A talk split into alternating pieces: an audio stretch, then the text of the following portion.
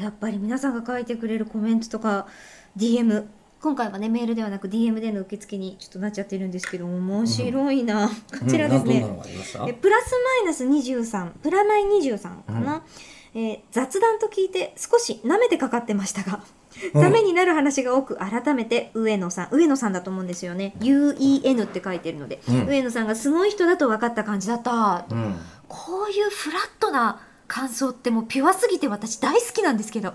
そうね、うん。であとこちらはラジオネームソニッピーさん。はい。えーもしも大学の講義のパーソナリティがめっちゃ面白かったら、えーもしもボックス的な感覚を味わいました。ディープな雑談は本当に面白いお疲れ様でしたっていうう話をしましたけど、ね、なんかでも人生ってこうお前に真面目な話があるって言ったことよりも、適当に言った話の方が実は結構一生覚えてたりしません、あのさせさ刺そうと思った言葉とかって別に刺さらないけど、勝手に受け手の側がそういうモードに入ってくれてると、うん。やっぱりその受けていくお皿の中に綺麗に収まるんですよね。今日ね、うん、そういう意味で言うと、はい。えっ、とラジオネームノーティーさん。はい。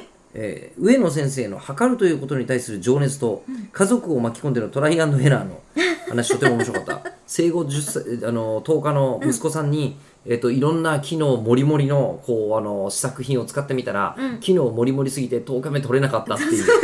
えー3週間後に取ったやつは取れたんですけどっていうでもその話と時にはかその機能をちょっと軽減させるしかなかったったっていうのはいい話ですよね。これはまだ我々には早かったんだ、そんな中ふとおっしゃっていた体は難しいという一言がなんだか印象に残る、これ僕覚えてないんですけど言ってました？体は難しいって。で上野さんが言ってましゃってましした。たねもう忘れてるんですよ。ねえでもこれでみんながいてくれて本当によかっいやたこれ印象に残るのはみんなが勝手に印象に残していただければいいと思うんですけど、えーで何ができないかはっきりさせてから棚上げするということは普段の仕事でも大事なことだなと思うというふうにそうなんですよね。言っていただきましたよね。この問題なんかここ刺さるんだね、俺し、あのこの話聞いたことあったんでいろんなところで混ぜて喋ってますけども、今回もね吉田さんがイベント中に紹介してくれました。分かりましたけど、あのこの辺の話はまだまだ語るべき話なんだねってことが今になって分かりましただね。って綿さん、はい。え高校生もいますよって言いたくなった、うん。若い参加者の方もいらっしゃいますもん。でその綿さんも棚にあげる話とても勉強になったので実践できるよう語彙力と発想力を鍛えます。うん、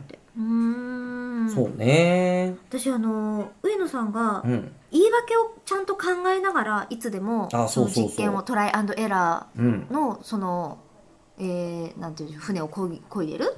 っていう話を。あ船。船をこいで進めている。進めているっていうのがすごくじゃあその問題次行こうちゃんと。そうですね。これねまとまった話があるんで、うん。ちょっと説明もした上でもうちょっと掘り下げたいと思います。はい。次回をお楽しみに